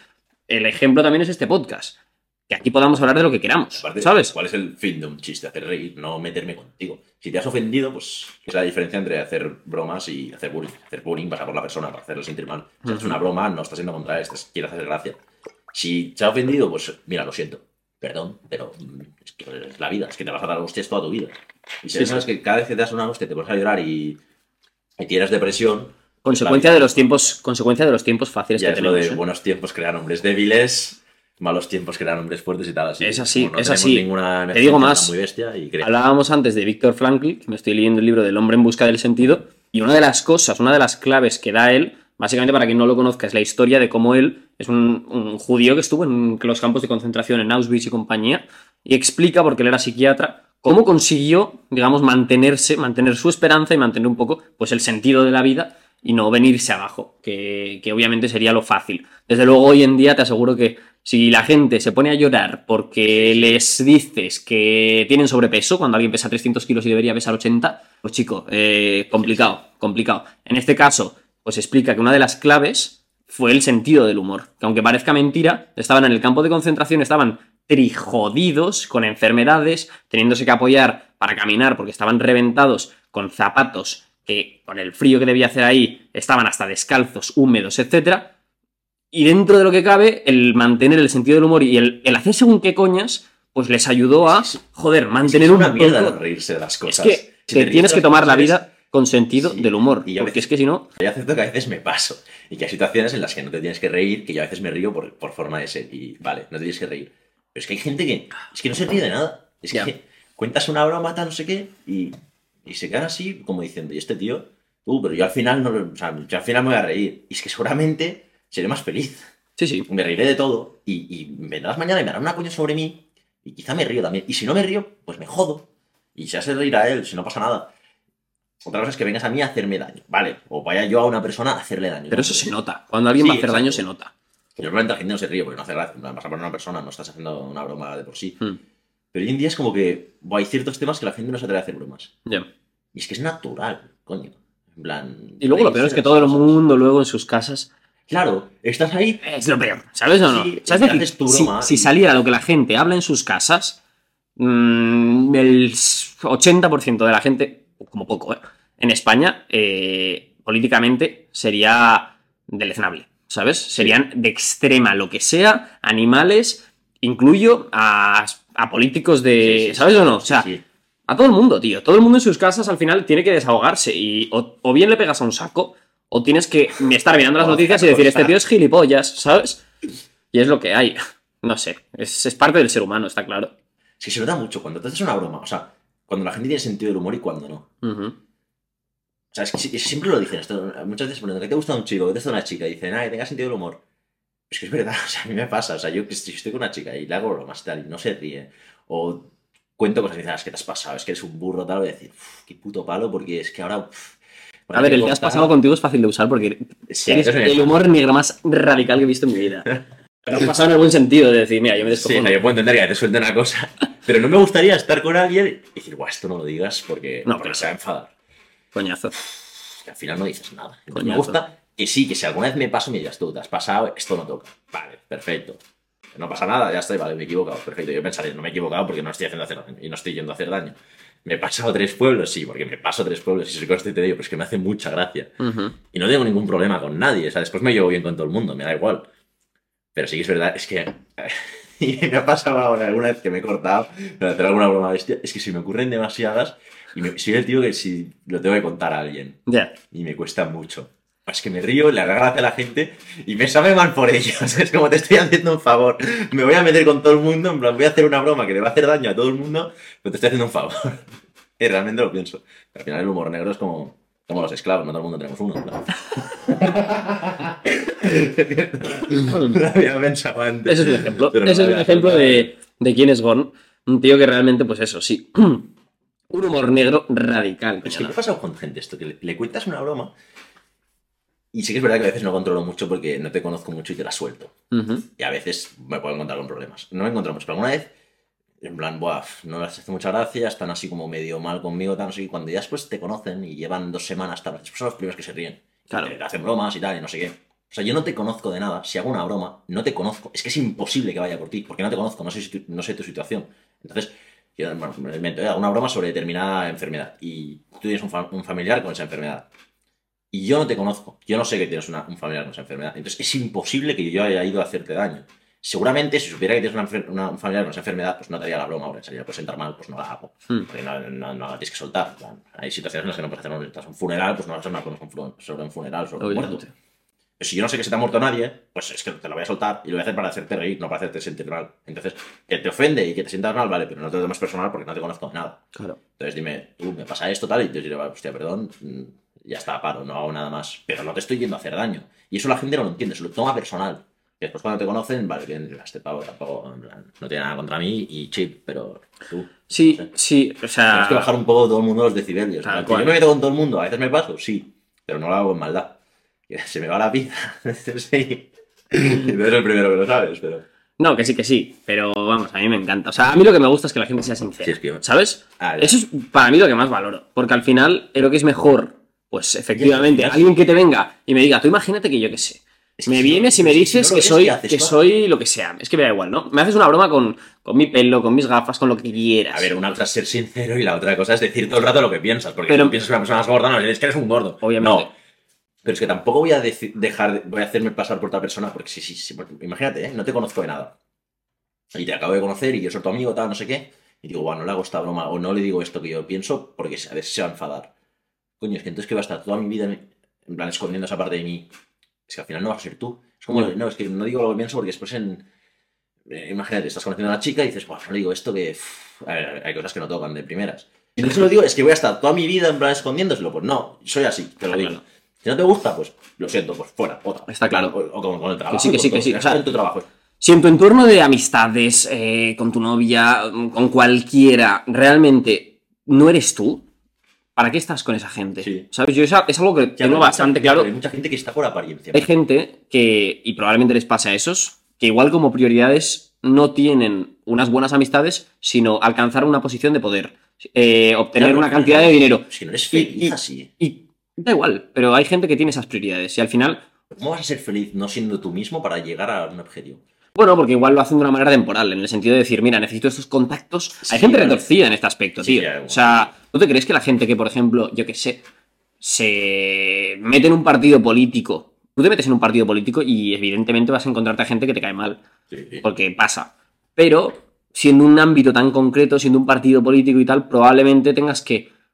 Es que por eso es un mundo que no me gusta nada, porque es súper oscuro. sí, es que tengas, tengas que usar artimañas y tal. todo, a mí que no me gustaría. con todo para poder tener una posición Claro, relevante. a mí no me gustaría, pero porque a mí me gusta lo que te digo. O sea, de lo, de lo que más Por eso- valoro, ser Por sincero. eso creo que yo no aguantaría mucho siendo periodista. También, es es que el que periodismo, el periodismo- es otro mundo es que, o eres si político, quieres tener un puesto en el que salir en la tele o que la gente te escucha o lo tienes que tragar una de sapos, a no ser que lo hagas por YouTube. Sí, pero ahí no vas a tener un puesto en el sentido de tienes un puesto específico en Claro. el que tienes este Ahí puesto, te lo en buscas y si lo tienes consigues, este- genial. Este artículo, tienes esta- estas horas, estos días en la tele. O sea, para llegar hasta ahí tienes que tragar una serie de cosas que lo explica David Jiménez. Es un tío que era periodista de base, normal, en plan, estaba de prácticas en, en el mundo, creo. Sí, en el mundo. Y el pavo está haciendo prácticas y está en una sala ahí de lo eh, yo, he hecho prácticas en la COPE y estás ahí que te mandan lo peor, que haces y fuera. Pues el pavo está así y había unos mapas en la redacción y eh, tenían una, una chincheta en cada país en el que tenían un reportero. Vale. Entonces el pavo vio que en Oriente Medio no tenían ninguno. Entonces, con todas sus narices, fue al director y dijo, oye, ¿me mandáis de, de reportero a Oriente Medio? Tendría, yo sé, 21, 22 años o así, o 23, 21, era joven, no llevaba mucho. Y le dijeron, pues vale, te, llevamos, te enviamos seis meses, tal, y empezó así. Y acabó siendo durante mucho tiempo reportero de guerra. Pero era un tío que era periodista de base, no, no era el típico de estos poderosos que era el director. Ya, ya, ya. Y acabó siendo, por situaciones de la vida, acabó siendo director del diario. Director del mundo. Tiene un libro que se llama El Director. He hablado alguna vez en más de un podcast en Jordi Wild explicando y aguantó, duró un año de, de director del mundo. Porque es que le hacían tragar una de cosas que él era incapaz. O sea, a ti te venden en, el en la carrera de periodismo que tienes que ser transparente, objetivo. Y a los cojones. O sea, es un mundo súper oscuro que cuando, para mí, si quieres pisar una mínima, mínimo estatus de relevancia o algo para que la gente te escuche, tienes que tragar una mierda que yo creo que sería incapaz. Pero porque, porque no lo sé, porque, porque me deberías decir, di esto. y no, que no es así, no, no lo voy a decir. Es que me pasó hasta en la COPE. Estaba de, de- de becario, que es verdad que no cobraba nada, entonces me daba igual. Que creo que si hubiera cobrado algo me habría dado igual. igual. No, pero cualquiera hubiera Y dicho, mira, estoy, de- cualquiera hubiera dicho, estoy en la COPE, como en un futuro me interesa y tal, voy a Ah, da bien. Es que yo lo pensé, dije, si me ofrecen un trabajo y es que no quiero, es que es Peña que está ahí que dicen, tienes que poner esto, y lo pone. Y eso no es periodismo. Lo siento, pero no lo es. Y, y tenía discusiones. Porque sí, es verdad, ya de por sí me gusta discutir. Y era, el- era la época, estaba ahí con lo del COVID, plan, las medidas, empezó las mascarillas, la vacuna, tal, no sé qué. Y yo estaba haciendo prácticas, me- un profesor me lo ofreció, oye, ¿quieres hacer prácticas en la COPE? Tal? Y dije, vale, me lo ofreció a mí y a otro alumno que es del mismo estilo que yo, porque somos muy amigos, siempre hablamos de lo mismo, tal. ¿Del mismo estilo te refieres a que Joan. es Joan. humor negro puro? No, no, en ese sentido no, pero en el sentido de Que la gente igual no te del periodismo, en plan, que está todo muy podrido, que no puedes decir lo que piensas, que a la mínima que te sales un poco. O sea, al final es. Bueno, total, que estábamos en la redacción y él estaba grabando dentro del estudio, entonces nos hacían grabar noticias, entonces te metías en el estudio, grababas la noticia, la, la- se la enviabas al director y en el informativo quizás sacaba la noticia que tú habías grabado. Vale, pues él estaba dentro grabando. Total, que estaba yo en la redacción con todos los demás. Y me enviaron una noticia que tenía que redactar y colgar sobre algo del COVID, de las vacunas, no sé, me acuerdo qué era. Y dije, uff, yo esto no lo pongo. Porque, porque y pasé, dije, bueno, da igual, no lo pongo y no se darán cuenta y pongo otras cosas. O sea, ¿cómo, cómo, cómo? Era, es que no me acuerdo qué era. O sea, a mí me enviaban y me decían, tienes que colgar esto, esto y esto. Entonces, ellos pagaban una financiación a Europa Press y EFE, Vale. que son agencias de información. En plan, lo que hacen es, tienen un montón de periodistas, van ahí, y entonces como un medio no tiene la capacidad para tener eh, periodistas en cada rincón del mundo. Entonces, te dan noticias de todo el mundo. Y tú les Y- pagas para que te las... Pagas Tener el derecho de usar, año, ¿no? Exacto. Al año te llegan, entonces de ahí sacas las noticias y Mm. las publicas. Total, que el director siempre, bueno, el jefe, te viene y te dice, Gonzalo, publica esta, esta, esta y esta. Lo que haces es cogerla, y al final la mayoría, el 90% era coger copias, pegas y lo publicas. Y miras tú que tienes sobre periodismo. Pero eso es otro tema. Total, bueno, tienes que modificar algunas cosas porque a veces eran notas de prensa que hablan en primera persona y tú eres diario, no puedes hablar en primera persona, o sea, así. O sea, que al final hay una persona o, bueno, un Y- grupo que decide lo que va a salir y Claro. tú da igual quién coño seas. Y total, que me, me- me dijeron que pusiera una noticia que era algo sobre el COVID o las medidas. No me acuerdo qué era. Y dije, esto no lo publico. Porque no, es que no me acuerdo qué era, pero dije, guau, es que, es que esto. O sea, era una cosa que era una opinión. Era algo y te lo estaban vendiendo como información y yo no lo publiqué. Dije, bueno, paso. y- Porque tenías que nada. publicarlo con Sí. tu nombre. No, no, no, con el nombre de la Ah. No, no, no ponías tu nombre. Pero me da igual, pues es que al final estás mintiendo a la gente. No era mentir, no era una mentira. Era algo que yo no, no estaba. Tú no estabas de acuerdo y dijiste, mira. "Ah, por culo". Total, que al cabo de un rato me viene el director y me dice, ¿por qué no has colocado esto? Y yo, que me daba igual, le dije, bueno, pues mira, por esto, por esto y por esto. Total, que yo lo dije ahí en medio de la reacción, que tenía un tío aquí al lado, otro tío aquí al lado y gente detrás. Total, ¿qué pasó? Pues que todos empezaron a discutir. Y dije, "A mí me da igual, yo no lo quiero publicar. Todo está- Empezamos a discutir de eso. ¿Discutiendo todos contra ti o alguno se No, puso no, contigo? Todos contra mí. Todos claro, contra y yo pensé, coño, Joan piensa como yo, pero estaba dentro del, del estudio. Y entonces él estaba grabando y no estaba en la redacción. Ya. Y entonces era como yo solo. Y era acerca de esto de, de la vacuna, del COVID, tal. No sé, es que no me acuerdo qué era. No me acuerdo, pero se, se- Da se igual, armó ahí tema una- polémico. o sea, se armó ahí una y a mí que me da igual, me puse a discutir ahí con todo el mundo. Y acabamos hablando de... Es que, es que yo me lo paso bien de esto, por- con esto. que el debate está fino. y ya que hablando con una chica, que no sé cuántos años tenía, pero ya llevaba bastante tiempo eh, trabajando en la COPE. Entonces me soltó una cosa que me dice, me soltó, ¿pero qué crees? ¿Que tenemos todos un complot para esconder la verdad o algo así? Dije, no, no es, ah, no es esto conspiración, de hay unos masones controlando, no es así. Pero si, tú miras, se lo dije esto, le dije, mira, si tú miras quién os financia, o sea, si tú miras la gente que ha comprado acciones en vuestra en vuestro grupo, que en ese momento era Vocento, era la COPE, lo cambiaron, da igual, da igual, son, en realidad son dos grupos, que son los dos grandes. Si tú miras los dos fondos de inversión más grandes del mundo, que son Vanguard y BlackRock, metieron pasta en los medios de comunicación, entre ellos la COPE, porque está en los grandes grupos de España, y metieron también mucho dinero en las farmacéuticas. Entonces les dije, a ver, estáis dando información, este medio, sobre esta empresa, y los dos están recibiendo eh, financiación del mismo grupo. ¿Me estás diciendo que ahí no hay conflicto de intereses? O sea, que a ti no te están diciendo, tienes que decir esto, ya lo sé, pero como digas una cosa contraria, como a mí me pasó, que yo dije, esto no lo pongo, fuera. ¿Sabes? Pues eh, te meten la bronca. O te dicen, no te van a decir, tienes que escribir esto así, así y así. Pero el día que no lo escribas, te cogen porque piensas de esa forma. El día que no lo escribas te dirán, tú fuera, o tú cámbialo, o esto no lo vuelvas a hacer. Y si quieres tragar, tragarás y seguirás con tu puesto, tus 2.000 euros, lo que sea, y, y quizá escalas, pero escalas a base de tragar. Hmm.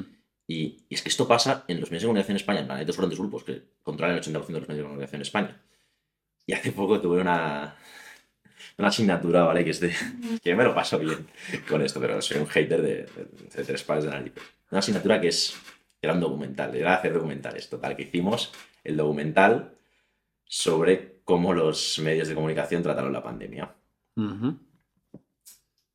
Total, que en la asignatura era durante todo el curso hacías el documental y al final presentas el documental ante un jurado. Y te evaluaban, te decían lo que estaba mal del documental, tal, no sé qué. Total, que el- en teoría estaba hecho para que durara 10 minutos la, la exposición y las preguntas, o sea, con la, con la réplica del jurado y tú responder. Mm. Duró 50 minutos.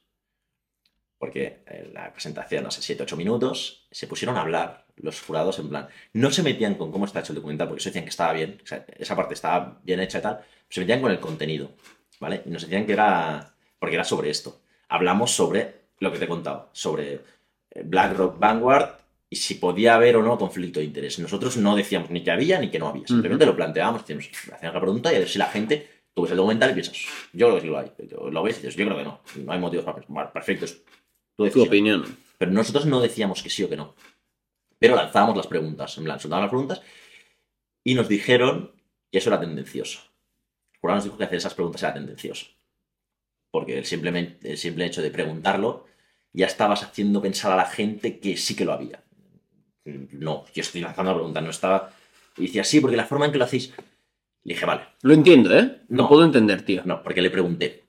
Y si no hago la pregunta, Ujú. es tendencioso, porque claro, si no haces la pregunta, te tienes que fiar de todo. Te tienes que creer absolutamente todo. Todo lo que dicen es verdad. Eso también es verdad. ¿y ¿Quién les pone en duda a ellos? Pues si les pones en duda es un conspiranoico, un no sé qué, un negacionista. Pues, a ver, ni una cosa ni la otra. Y me dice, y entonces le pregunté, ¿y si no le hacemos la pregunta? Dice, también es, también es tendencioso. Me dice, ¿y entonces, entonces qué hacemos? Si la hacemos y es tendencioso, y no la hacemos y también es tendencioso, ¿qué hacemos? Y la labor del periodista, en principio, Es, es, es espíritu crítico, es hacer, intentar dudar, no tienes no la hacer dudar, pero simplemente No, pero no, intentar encontrar no- la verdad. cuestionar las cosas que la no verdad. acabas de ver, exacto. Y se lo dije y le digo, entonces si no la haces, y me dice, también es tendencioso. Y le digo, entonces, si la haces es tendencioso y si no la haces también es tendencioso, coño, que yo entiendo que puedes hacer preguntas en plan, si la estás en un contexto, puede ser tendencioso, porque si la preguntas tal, ¿Y qué te dijeron? no, saltó otra, hace eh, el otro jurado, en plan, como a, a otro tema, y el pavo se cayó. ¿Cómo que otro tema? No, en plan, como otra pregunta sobre el documental y tal, no sé qué. Y, el, y cuando dije esto, que el, el jurado se me dio, no sé, no sé, no, no dijo nada. Ujú. Cabrón de, de otro, que el, el documental no lo hice yo solo, éramos en grupo. El cabrón de al lado mío se empezó a reír, soltó una carcajada. Y yo, cabrón, no te rías. Ganando puntos para que, os, para que os cateen la asignatura. Sí, sí. No, no, nos lo han aprobado al final. Ah, bueno. Bueno, para no fomentar más polémica, pero yo creo que el tío dijo, mira, paso de debatir con este chaval que está demasiado loco. Seguro que le llegó una review de los de la COPE que, vamos... Me llegan a decir, tal, te contratamos, toma. Entonces, pues, es que les habría dicho que no, porque yo veía ahí lo que trabajaban y lo que tenías que hacer y pensé, es una puta mierda. Y seguramente estaban co- cobrando una pasta porque era el jefe de informativos de la COPE de Cataluña. Se va a cobrar bien. Y yo pensé, es que no me gusta. Que me voy a tener que callar o decirlo, pensar como pienso. Porque si no, uy, es que eres un no sé qué. Pues lo siento, pues, pues no. Ya. Es que al final, si te tienes que callar, es que al final eres una marioneta. Pues entonces, que Básicamente. a cualquier persona, a un robot y le dices, di eso, eso y eso. Creo que es importante que, que gente así realmente lo tenga claro y tenga la decencia de seguir siendo uno mismo. Más que nada, porque el día de mañana Pero la gente no lo hay un tema que está saliendo, que está saliendo, perdón, que está saliendo ahora mm, muy a la luz, que es el tema de la inteligencia artificial, porque mencionas lo del robot y es que no estamos tan lejos de que tú realmente ya puedas coger a un ordenador y decirle, oye, mira, publica esto, esto y esto, que es lo que están haciendo los becarios según lo que tú dices. Ver, que también te lo estoy diciendo en plan eh, que yo vivo con mis padres, que no depende de mí, el- o sea, yo no, no dependo de ese dinero. Claro, Si tienes hijos, si todo depende de lo que tú traigas a casa, ya lo ves de otra forma. Pero aún así yo creo que hay ciertos límites que, la gente, que yo no estaría dispuesto a tragar. Yo creo que tenemos que luchar porque la gente realmente pueda expresar sus, sus opiniones. Una cosa es que me defiendas, pues que el holocausto no existió, ¿sabes? Y otra cosa es que me digas simplemente, pues mira, voto a este partido, Pero yo si, sé, si ¿sabes eso o no no? se hace ni en la universidad, que es- en teoría es el espacio. El para lugar, ¿no? debatir, Para- encontrar la verdad, para debatir, donde la discusión está permitida. No se hace ni ahí. Si Sí. en, en- en Estados Unidos hay mil casos en los que una persona da una charla y ahí es como no piensa como yo, Hace- Les hacen y le hacen scratches, scratches y transformación de la mente moderna, si te suena. Me suena, sí, este lo conozco. Es de Jonathan Haidt y Kristanov o algo así, no me acuerdo. O Christoph, no, no se llama. ¿Te suena? Jonathan Aid y Greg Lukianov. Lukianov, es verdad. Em, que habla de eso, en plan de cómo en la universidad se ha matado el, es- el espíritu crítico de, de debatir. O sea, en Estados Unidos, o sea, es que habla de porcentajes. Es que, es que era muy bestia. O sea, es que hay un tío que se- no me acuerdo cómo se llama, Yananopoulos o algo así, un griego. Y le montaron un pollo al director que permi- al, al rector de la universidad porque permitió la charla. Sí. Pero un pollo que tú, que si no estás de acuerdo, vas ahí y le haces una pregunta a las preguntas que tú quieras. O le debates, porque estás para eso. Pero si tú censuras a una persona porque no te gusta lo que dice, es que eso es todo lo contrario a lo que tendrías en la universidad. Sí, sí. Claro, es que si te pones a mirar en Estados Unidos, en ese libro lo explica. El porcentaje de de profesores universitarios en Estados Unidos que son de la misma ideología. Es que, es que ahora no me acuerdo de los números. Es que está muy bien ese libro, lo, lo devoré, me lo, me lo- es larguillo, me lo leí en dos días. La transformación de la mente moderna. Habla del. Es que no sé, el 90% de los profesores eran del Partido Demócrata. ¿Cómo? El escritor es un psicólogo, Jonathan Haidt, que está, tiene algún libro, es muy interesante, el de La, la mente justa, Ujú. o La mente de los justos, se llama algo así, que explica y está muy bien. Y es un estudio que es- el libro va de la percepción que tienen los votantes de la otra ideología. O sea, tú le preguntas a una persona de izquierdas cómo piensa una persona de derechas y te lo preguntas a una persona de derechas cómo piensa una persona de izquierdas y habla, eh, es de Estados Unidos, y habla en la sociedad americana. Y está muy bien porque él es, en plan, es de izquierdas, pero está muy bien porque él lo hace según cosas psicológicas, en plan, según un estudio que él hace o un baremo, no sé cuál es, y acaba concluyendo que las personas se basan en siete, eran siete puntos, creo, Ujú. Y tú le preguntas a una persona de izquierdas cómo piensa una de derechas y te dirán, porque es una persona, porque es egoísta, porque es rico, porque no sé qué. Y él es de izquierdas, ¿eh? Y si le preguntas a una persona de derechas y más o menos los motivos que te da porque piensa una persona de izquierdas, te da unos motivos que quizá no, no son, no, no son los reales, no son esos, pero está muchísimo más ajustado a la realidad que la percepción que tiene una persona de un partido del Partido Demócrata de los votantes de republicanos, ¿sabes? Mm. Y está bastante bien el libro. Y es como, como a la peña se, porque a la peña se le va la, la cabeza La hablando de temas de política, de religión, de Mm. plan, A ver, la, la realidad es que en general, yo lo que veo, y no tengo un estudio acerca de esto, no he encontrado, no he buscado ningún estudio acerca de esto, ¿vale? Pero por mi experiencia, en general, la gente que se rabia y se, y se, enfurece por temas políticos, por conversar, es gente de izquierdas, ¿sabes? Y en España ha pasado también lo mismo, en el sentido de que tú no verás a un político de izquierdas siendo escracheado a niveles bestias, ¿sabes?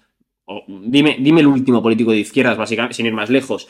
La realidad es que no hay. A, a los políticos de izquierdas no se les hace nada. A los políticos, para entendernos, de Podemos y del PSOE, nadie les escrachea. Y como mucho, si alguien hace algo, son los propios de izquierdas porque están cabreados por algo que ha hecho.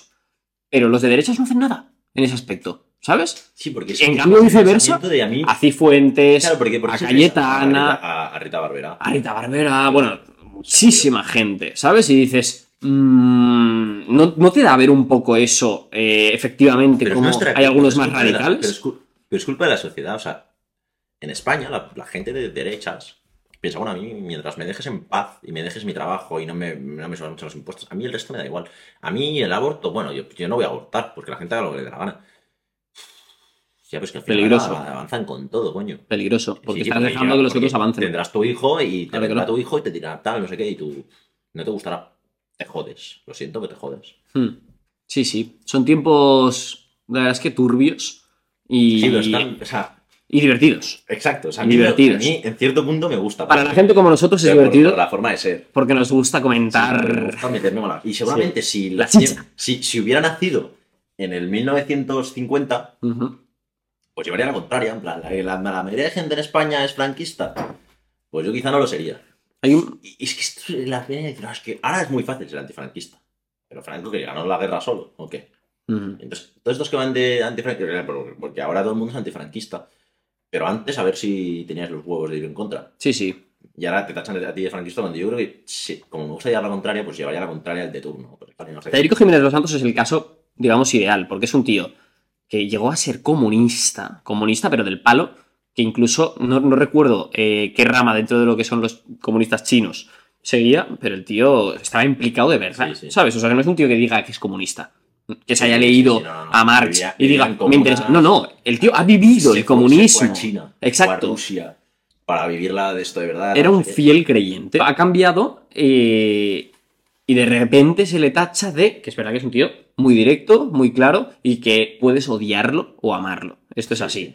Pero, pero cuanto menos la, la realidad es que es un tío muy intelectual y que sabe muchísimo de lo que habla. Otra cosa es que, bueno, se exprese de una manera que pueda parecer, puede ofender a la gente, sí, pero como Sí, decíamos claro, antes, sí, tú tienes el derecho de ofender y a mí me parece un tío, más allá de que además es inteligente, es divertidísimo. Es divertidísimo según, en según qué cosas. Luego hay cosas que digo, mira, aquí te has pasado. Pero es que ¿quién coño no se pasa? Somos humanos, sí. no somos perfectos. No sé, es lo que tiene expresarte, ¿sabes? O sea, al menos agradece que el pavo está siendo directo y sabes cómo piensa, tío. Claro, comentabas un poquito tema periodistas y tal. Bueno, tema periodismo como tal. Decías que estabas estudiando eso. Eh, has demostrado, pues, que eres un tío que, joder, al final la gente igual ha dicho, tío, políticamente incorrecto, desde luego, que va de cara también, lo cual creo que es muy importante. Mm, pero sí, polémico, ¿no? ¿Qué quieres hacer en un futuro? Ya has visto que el periodismo, el mundo del periodismo igual es un poco turbio para ti y que no te acaba de, cuajar, pero la política tampoco la veías tan clara. Eh, entiendo que igual no lo tienes claro porque tenés la edad en la que tampoco lo tenemos claro, pero más o menos el día de mañana... No tengo idea. Vale, vamos a, vamos a reformularlo. ¿Qué te gustaría como dejar en este mundo, sabes? Es que no lo sé, pero sí que es verdad que por ejemplo, ¿eh? voy a acabar la universidad tal, y siempre me tengo que hacer un máster. Y lo pienso y digo, ¿pero en qué lo harías? Porque se me ocurren demasiados temas que me gustan. Y sí que es verdad que no sé si me apagará con la edad, porque quizás soy joven y tengo la curiosidad de saber muchas cosas. Pero yo creo que toda mi vida hmm. voy a estar interesado en aprender cosas, ¿sabes? Entonces quizá tengo 40 años y pienso, guau, ¿y si me meto a estudiar esto? no una carrera, sino esta máster, una carrera es demasiado bestia. Entonces sí que es verdad que o sea, lo que quiero hacer es seguir aprendiendo y lo que no quiero hacer es lo típico, bueno, me asiento en este trabajo, dejo de aprender cosas, ya tengo mi vida estable, tal, no sé qué, tengo la vida solucionada, fuera. En plan, mi trabajo, tal, no sé qué. Pero dentro de mí pensaré, guay, ¿y esto? Porque es que lo tengo innato, no sé, mi curiosidad. En plan, ver y digo, voy a investigar un poco sobre esto. Entonces quizá por eso sí que me pega un poco el periodismo es que veo el periodismo hoy en día y es que yo creo que empiezo a trabajar de periodista en plan en un diario. al cabo de dos meses me dicen tú fuera. Porque es que no me veo, es que. Eres un alma libre. Ahora, pero quizá cuando. Quizá no lo sé, quizá está muy bien esto, en plan, está muy bien pensarlo, perfecto, pero el día de mañana, cuando necesitas traer el dinero a casa y la única opción que tienes es que te contrate un diario y publicar dos artículos cada semana y decir lo que ellos, decir lo que ellos quieren para cobrar y poder comer, pues quizá lo hago. Y te llamaré y te mm. dice, pues está equivocado. Pero es que también hay otras opciones. No puedes no hacer eso, no trabajar con eso y buscarte otro trabajo. En plan, no está solo esa opción. Entonces no me vale porque siempre hay otras opciones. Y más estudiando comunicación y periodismo no te tienes por qué ser, no tienes por qué ser un periodista de un periódico. En plan, pues llevar la comunicación a una empresa, a lo que sea. Hmm. Y ahí estás menos atado en ese sentido, porque simplemente haces lo mejor para la empresa y ya está. Total. Que si la empresa no va a acordar a lo tuyo, pues así es una, una empresa de, de que eres el, el, director de comunicación de Planet Parenthood. Pues, pues no le llevaría la, la, comunicación. Pero se la puede llevar a otra que estás más acorde y ya está. Es verdad que es una edad complicada, eh, esta de más o menos en torno a los 20, que es cuando te lo empiezas a plantear y los 25, me imagino. Es complicado porque, bueno, estás un poco con la... Por mucho que lo sepas, ¿eh? Porque hay gente que también tiene claras las cosas y tal. Sigues teniendo un poco la duda, porque aún no tienes trabajo, en muchos casos, porque aún no, en caso de que tengas trabajo, has encontrado el que querrías. Tienes como un objetivo a muy largo plazo, ¿sabes? Y, y no es fácil. Pero en todo caso está guay, creo que es, me quedo con, con lo que has dicho al final, ¿no? Del tema de estar abierto a aprender, querer aprender siempre, tener ganas de aprender, porque primero, creo que eso consigue que nunca te vayas a aburrir y algo como la lectura también fomenta un poco eso, el hecho de estar siempre mmm, aprendiendo cosas e cultivándote, sería la palabra, ¿sabes? Al final nuestro cerebro y nuestro cuerpo también, la parte física y la parte mental, siempre lo digo, hay que cultivarlo, ¿sabes? Y es, ese tipo de mentalidad creo que está guay, porque al final lo que consigues es, pues eso, desarrollarte para bien. Entonces, está bien y, bueno, con experiencias, ya sean mejores o peores, como las que has tenido a nivel laboral, eh, desde luego irás viendo un poquito cuál es tu camino, hacer cosas, tío, probar cosas y no tener miedo, que ya sé que no lo tienes, a lanzarte a todo. Así que un placer, colega, un placer esta charla. Haremos otra en brevas. Cuando tú quieras. Sobre temas más concretos, políticos. Feminismo, por ejemplo, me apetece tocarlo más a fondo. Vale que te escuchen, quien quiera escucharte. Dicho lo cual, tío, te esperaré por aquí y, y lo dicho, tocará repetir.